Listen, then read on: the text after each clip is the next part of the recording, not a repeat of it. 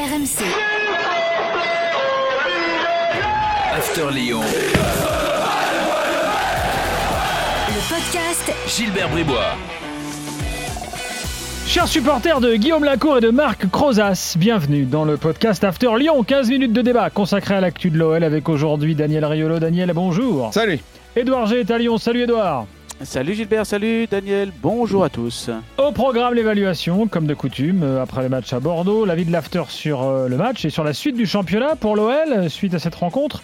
Et puis, bah, le vide-grenier qui continue. Bertrand Traoré s'en va à son tour. On fera le point dans quelques instants et on en débat tout de suite dans le podcast After Lyon. C'est parti. Alors, évaluation, le match face à Bordeaux, c'était vendredi. ton taulier, Edouard euh, euh, Andersen. Mais pas Joachim. Hein. Soren Krag. Pourquoi lui? Parce que c'est lui qui a gagné l'étape de Lyon du Tour de France euh, samedi. Et enfin, un Danois s'impose à Lyon. C'est juste pour la petite joke. Oh, c'était bien préparé. Elle vient de loin, c'est là. Elle vient de loin, c'est là. Non, parce qu'en Anderson, euh, Andersen, pardon, au départ, euh, quand je mhm. regarde le match, je me dis tiens, je vais peut-être enfin le mettre à la, à la case top parce qu'il m'a fait une super bonne impression en première période. C'était propre, prise de risque, défensif, la, la, relance était bonne.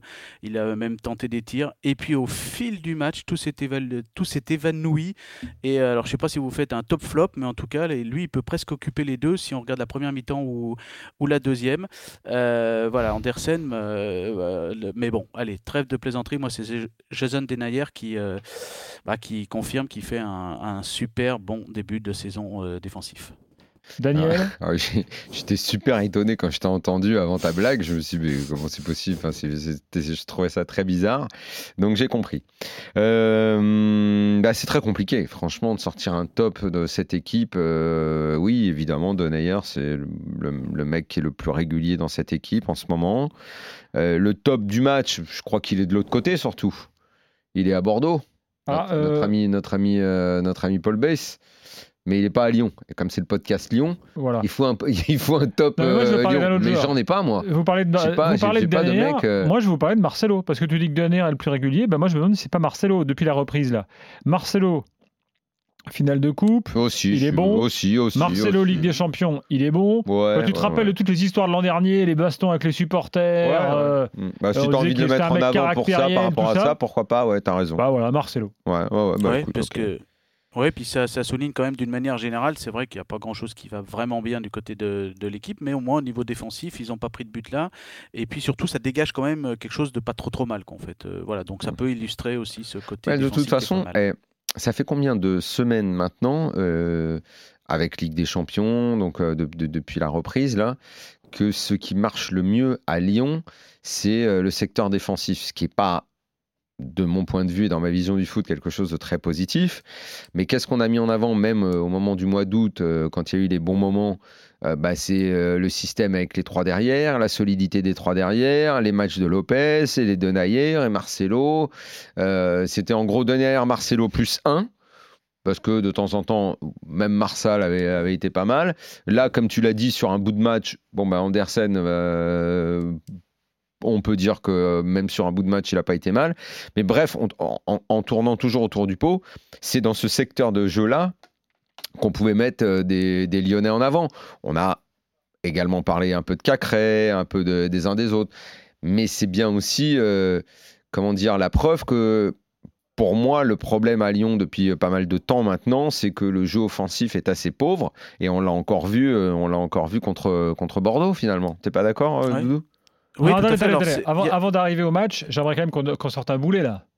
Eh ben, du coup, j'allais rebondir sur ce que dit euh, Daniel sur une partie. Euh, pour moi, le flop, c'est Memphis de paille, parce que si on fait un Denayer ou un Marcello sur, euh, sur l'ensemble de son œuvre depuis le début de la saison, là. mais là, il y a un problème, c'est que je pense qu'il a plus la tête, quoi. Là, c'est. oui, bah faut arrêter en fait. Faut arrêter. C'est bien beau de vouloir revenir vite, ce qu'il a fait. C'est bien beau d'avoir été le dynamiteur, on va dire, avec son but face à la Juve, hein, qui a un petit peu changé le cours du match. ça a permis aux Lyonnais de bien contre rentrer.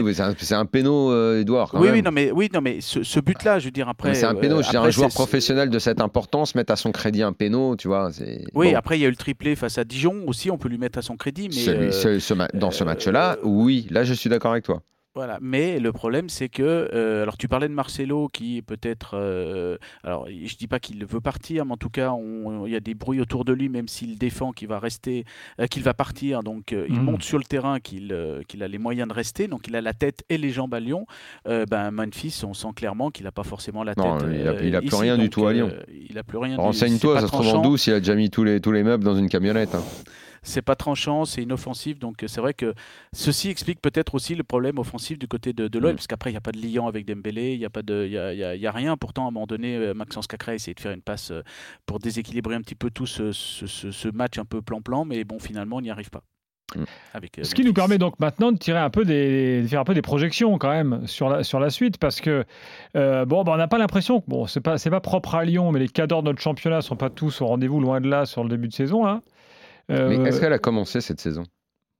Bah, Je n'arrive pas bah, à m'y faire. techniquement oui, mais Je vous promets, j'ai beaucoup de mal. Je, n'arrive pas à, à- à entrer dans ce championnat. Je sais pas, Edouard, pour toi, comment, euh, euh, d'un point de vue personnel, mais plus globalement à Lyon, comment on vit le truc?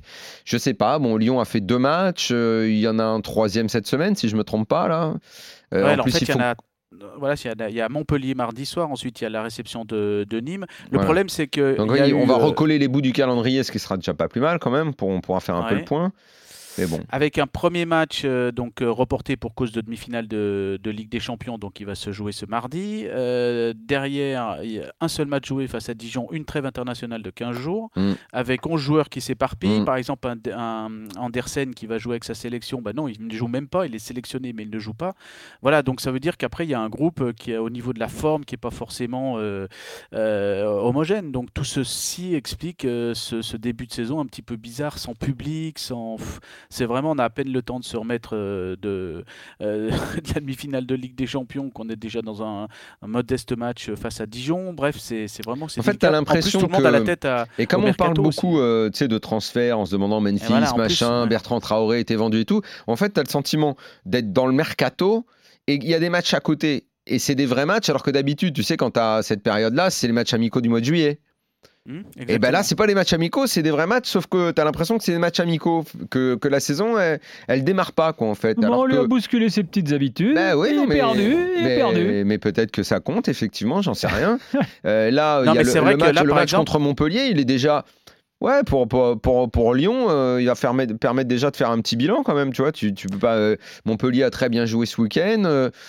Bon, il va pas falloir que Lyon euh, se troue contre cet adversaire parce que euh, même si on a le sentiment que ça n'a pas démarré, tu as quand même des équipes qui, prennent des points en ce moment. Oui, mais alors la difficulté aussi, c'est euh, au niveau de la, la- la préparation physique. Quand j'en discute avec des préparateurs physiques de, de toutes les équipes, Tu d'ailleurs, amateurs, euh, professionnels, euh, tu imagines Lyon, ils ont commencé le 8 juin, ils sont, par- ils sont entraînés pour un, un gros objectif qui était aux alentours, on va dire, du 15 août. Derrière, décompression après une élimination. Derrière, tu fais un seul match de championnat, tu as une trêve de 15 jours. Et qu'est-ce qu'ils disent les gens pour- que t'interroges, les préparateurs, ils disent quoi? Que c'est infernal à travailler. Que c'est infernal. Là, Bah, mais ça et- va être la là- même chose. là, tu sais, ça va être la même chose pour le PSG qui va morfler longtemps de ce qui s'est passé le mois d'août et Lyon va aussi souffrir. Et là, par exemple, tu enchaînes trois matchs de suite, tous les trois jours.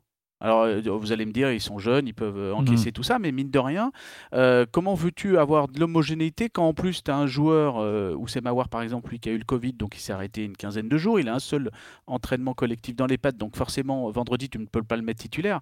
Donc c'est vrai que ça, ça fait un début de saison, tu mets tout ça dans la même, la même gamelle et ça fait quand même un- une recette qui est un petit peu délicate à, à prendre quand même. Si c'est dans une gamelle, c'est pas très bon. Donc en gros, tu, dis oh, attendons fin septembre quand même pour euh, se faire une idée précise de ce que pourra donner Lyon cette année? Bah, même à la fin du mercato, euh, parce que mine de rien, il y a encore quatre, il y a encore quatre matchs avant le, fin du mercato qui est le 5 euh, octobre, et surtout le dernier match, ça sera ici à Lyon face à Marseille. Donc on va avoir des matchs face à Nîmes, euh, à Lorient, il va y avoir ce match face à, Marseille, le match face à Montpellier.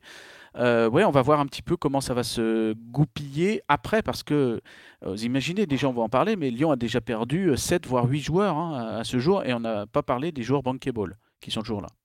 Ah, Justement, parlons-en, tiens, le vide-grenier lyonnais continue. Alors, le dernier euh, à être parti, c'est Bertrand Traoré. Euh, Ouais. Alors, euh, Alors particularité, tiens, ouais. particularité Ça y est, là, les valises sont faites, il est plus là? Alors, il a pris un avion ce matin direction Copenhague. Alors, il va pas signer au Danemark, mais euh, puisqu'il y a une quatorzaine euh, avec le- le- le- l'Angleterre, il n'a pas pu passer sa, euh, sa, sa visite médicale. Il ne peut pas passer sa visite médicale à Birmingham, donc euh, au, au club d'Aston Villa, mais il euh, au à Copenhague parce que le directeur sportif du club est danois. Du coup, il fait l'aller-retour dans la journée. Normalement, mercredi, si tout va bien au niveau de la visite médicale et les papiers, là, dans les heures qui viennent, on devrait avoir la, la certitude de ce transfert, donc aux alentours de 19 millions d'euros. Quelle Euh, affaire On est rien. content à Lyon euh, T'as croisé Micheline ou pas? Non, pas encore, mais je Bah, pense qu'elle peut Si être tu la croises, hein. euh, être ravi. hein. Euh, Elle était en week-end là. Euh, mais c'est vrai que 10 millions achetés en 2017 et tu le revends 19. Donc euh, c'est pas mal. Alors il y a une partie de partie qui doit retourner à Chelsea parce qu'il y avait des incentives. Mais bon, ça fait quand même une belle plus-value. Et, Tu peux redire le mot des- normalement... Les incentives. ça, moi je parle de Jean-Michel on voit qu'il fréquente couramment, hein. Olas quand même régulièrement. Ah, bien sûr. Ah putain, il a pris.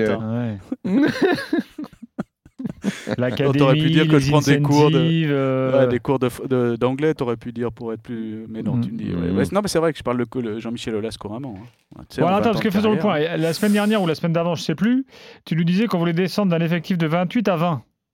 Bah oui, mais on commence à, ça commence. Moi, j'ai jamais vu ça. Il y en a eu beaucoup hein, des, des, des étés où il y a eu beaucoup de transferts. hein. L'été Hmm. 2017, il y a eu 12 départs. En 2018, 12 aussi. L'année dernière, il y en a eu 5 gros départs. Là, on en est à 5 en 8 jours. hein. Marsal, Raphaël, Kenny Tété, Tatarusano et donc. euh, Ouais, mais mine de rien, euh, ça marche bien. Ils Bon, arrivent après, bien, ils après, arrivent bien à les... vendre. hein. c'est pas les têtes de gondole, ça. hein.